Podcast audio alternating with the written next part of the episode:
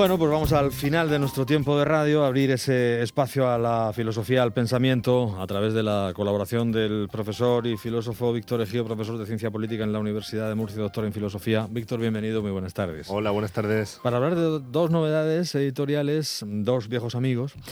Eh, hoy seguimos centrados en Francia, estamos muy, muy, muy francófilos. Últimamente, la semana pasada era Manon García, también francesa, y hoy hablamos del desaparecido Jean Daniel y de Montaigne y La Boétie, que firmamos por parte. Jean Daniel, el director de Le Nouvel Observateur, que falleciera justo hace una semana, y que, eh, bueno, pues es periodista, pero tuvo unas, una serie de influencias sobre eh, políticos, intelectuales y su manera propia ¿no? de, entender el, el, periodismo y la reflexión lo hace un hombre, o lo hacía un hombre muy, muy cercano a, a este mundo del pensamiento también, ¿no? Sí, pues director también, el que configuró el eh, Nouvel Observateur, tal como lo conocemos hoy en día, uno de los gigantes de la prensa eh, un semanario clave en Francia para entender un poco la historia política reciente. Eh, ahora lleva el título de mucho eh, más abreviado, ¿no? moderno. él lo dirigió del 6004 hasta hace prácticamente 10, 11 años y siguió colaborando como articulista. Y bueno, pues sí, se entrevistó con las principales personalidades de, del momento. Ha muerto a los 99 años y este viernes es el, se celebra un funeral de Estado en eh, Los Inválidos como ya se hiciera con Andabur y otras grandes personalidades, ¿no? Jean, Daniel, muy cercano a, bueno, a su amigo y, mentor Albert Camus, que también era periodista. Albert Camus y también, pues, eh, posteriormente a la, toda la socialdemocracia francesa, con él se puede decir que muere también una, una etapa, ¿no? Porque está un poco diluido también esa izquierda eh, que viene del 68 se diluye también un poco en Francia sobre todo y a lo mejor pues bueno hay que hacer una reflexión de por dónde han evolucionado todos no porque uno ve hoy en día por ejemplo el diario también Liberación y, no representa para nada no se ha incrustado de alguna manera en el sistema no representa para nada ese ambiente de, de finales de los 60 en los que surgió toda esa prensa Em, independiente. El, el, el Nouvel Observateur se ha mantenido un poco más ahí, en la línea, en la línea crítica, pero bueno, son tiempos de, de cambio. Bueno, tiempos de cambio. Hay dos novedades, eh, bueno, si no, si no apuntamos nada más, hay dos novedades editoriales interesantes, ¿no? que además abundan en una amistad filosófica eh, entre Montaigne y, y La Boétie, del que hablamos, avanzábamos antes, eh, la semana pasada, alguna, alguna cosa, sobre todo del último el uno, pues, eh, mentor, digamos, de alguna manera del, del otro, que era un poquito mayor, muy poco mayor, unos pocos años, pero que murió muy joven y, y, y Montaigne que le acompañó hasta el último momento y que se convirtió también un poco en la persona que preservó la memoria de, del fallecido. Y, en fin, hablemos un poco de, de, esa relación y lo que da de sí en la misma, en, en, lo filosófico y sobre todo en la actualidad, porque hay cosas, fueron precursores de muchas cosas, de muchos conceptos que todavía andamos ahí intentando asimilar. Claro, en, la semana pasada hablábamos de, las, de la, del sometimiento, ¿no? Del sometimiento voluntario.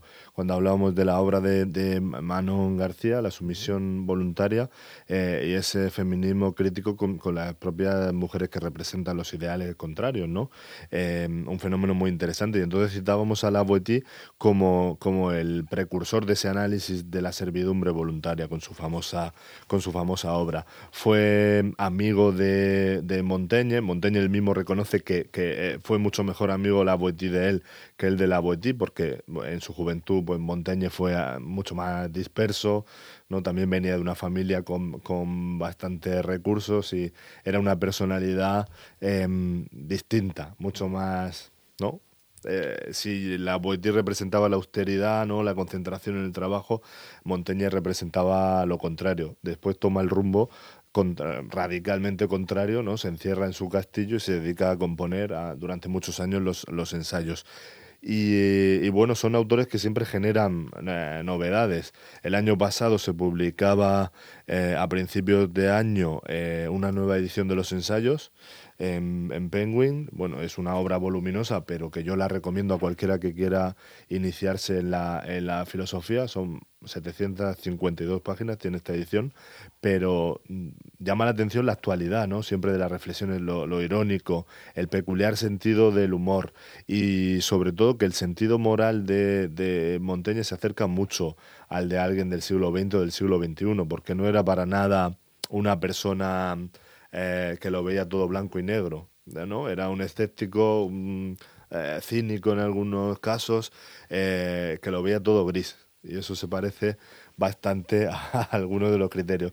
Se le conoce también como padre del relativismo, ¿no? porque, bueno, él también se ocupó de, leyó, por ejemplo, todas las obras que llegaban del, Nuevo Mundo y decía, bueno, ¿quién son los buenos? ¿Son ellos o somos nosotros? Hay tantas formas de ver, ¿no? Las costumbres sexuales, todo, que, es difícil, o en materia de religión, que es difícil establecer un único patrón universal, ¿no?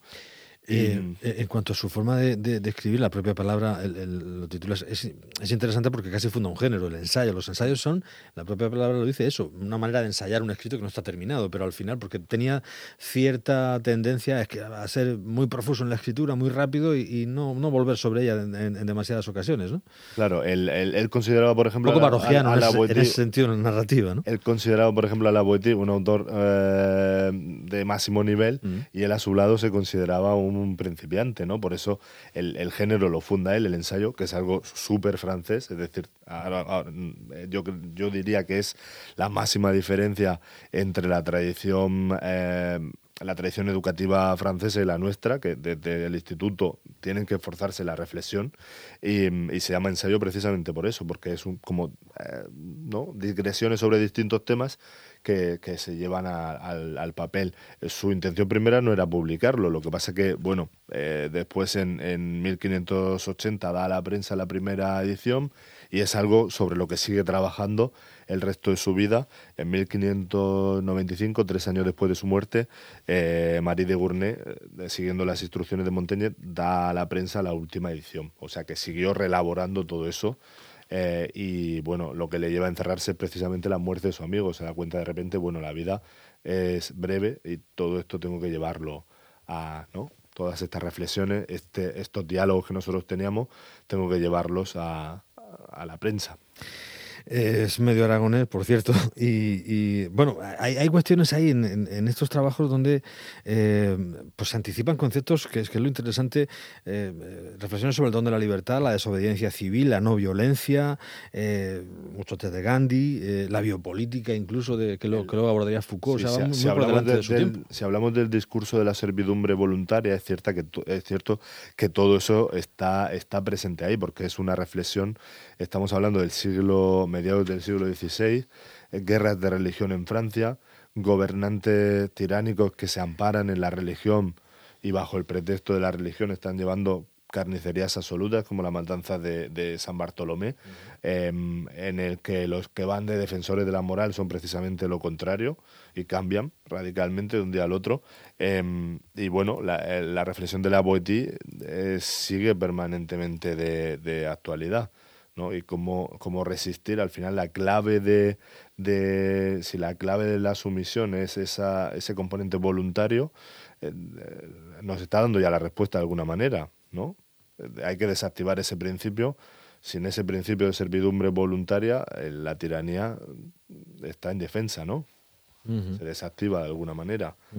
Por eso se ha dicho que es precursor de, los discursos de la no violencia, porque realmente sin esa obediencia al, poder ilegítimo, eh, pues este es la mejor manera de desactivarlo, sin duda. Eh, en fin, hay, hay el propio concepto de amistad también es muy interesante de estudiar. Hay un libro de, hay un libro incluso de, porque se ha escrito mucho sobre la amistad de la Boetí y Montaigne. Claro, leyendo el, el, capítulo, el ensayo que le dedica Montaigne en el libro primero a, a, a su amigo, el capítulo de la amistad, que luego, bueno, lo retomó Derrida y demás, em, parece una amistad casi erótica, ¿no? Una, una, una, mm, a veces parece que uno está leyendo eh, a Santa Teresa, ¿no? ¿No? Nos dice, porque, porque yo era él y él era yo, ¿no? Por eso lo, por eso lo amaba. Em, entonces, pues bueno, crea mucho morbo, ¿no? ese tipo de, amistad, pero es bueno, es una amistad más en el sentido de los griegos antiguos. Ellos leían mucho a los clásicos, conocían muy bien esa, esa literatura. Y mm, hay un libro, por ejemplo, en 2015 de un escritor francés, un tanto sensacionalista, no es, no, es de mi gusto, Jean-Luc uh, que va precisamente por ese, por ese terreno, ¿no? reconstruyendo un poco la amistad entre los dos. Un concepto de, amistad, una definición que encuentro en un artículo sobre, sobre ambos eh, de Simone Bale que dice que la amistad es ese milagro gracias al cual un ser acepta mirar a distancia y sin acercarse a otro ser. Y eso me, ha gustado, me ha gustado mucho también. La amistad, ese texto de, de Montaigne se considera clave sobre la amistad como el, el, eh, eh, contaríamos también el de Cicerón sobre Escipión y eh, Políticas de la Amistad de Derrida, ¿no? Esos tres textos, cuatro textos serían básicos para entender la amistad en la tradición occidental, sin duda ensayos de Michel de Montaigne y, del discurso de la servidumbre voluntaria de Etienne de la Boétie. Eh, tres cortitos, son 160 páginas. En la editorial Trota, el primero, los ensayos en varias ediciones los tenemos. Y bueno, pues nos servía para hablar al hilo de todo esto entre esa relación. Algo para terminar que no. Sí, Montaigne decía que al lado del tiempo que había vivido con la Boétie, de esa etapa en la que se habían conocido, que apenas son cinco años, que el resto de su vida era una noche oscura e insípida. Era una amistad llevada al extremo, ¿no? Hasta ahí, parece místico, la noche oscura del alma, ¿no? Totalmente, totalmente. Recomiendo, más que el libro de Jean-Luc recomiendo la, el texto de Stefan Zweig, un gran escritor sobre Montaigne. Tiene una serie de biografías, también la de Fouché, pero la de Montaigne es magnífica. Gracias, Víctor. Como siempre, certero en la recomendación y en el análisis. Hoy esa amistad provechosa entre Montaigne y la Boétie y el recuerdo también a Jean Daniel, que desapareció y que mañana va a ser enterrado en las Invalides. Se va a haber un funeral ahí cuasi de Estado. Víctor Egido, muchas gracias.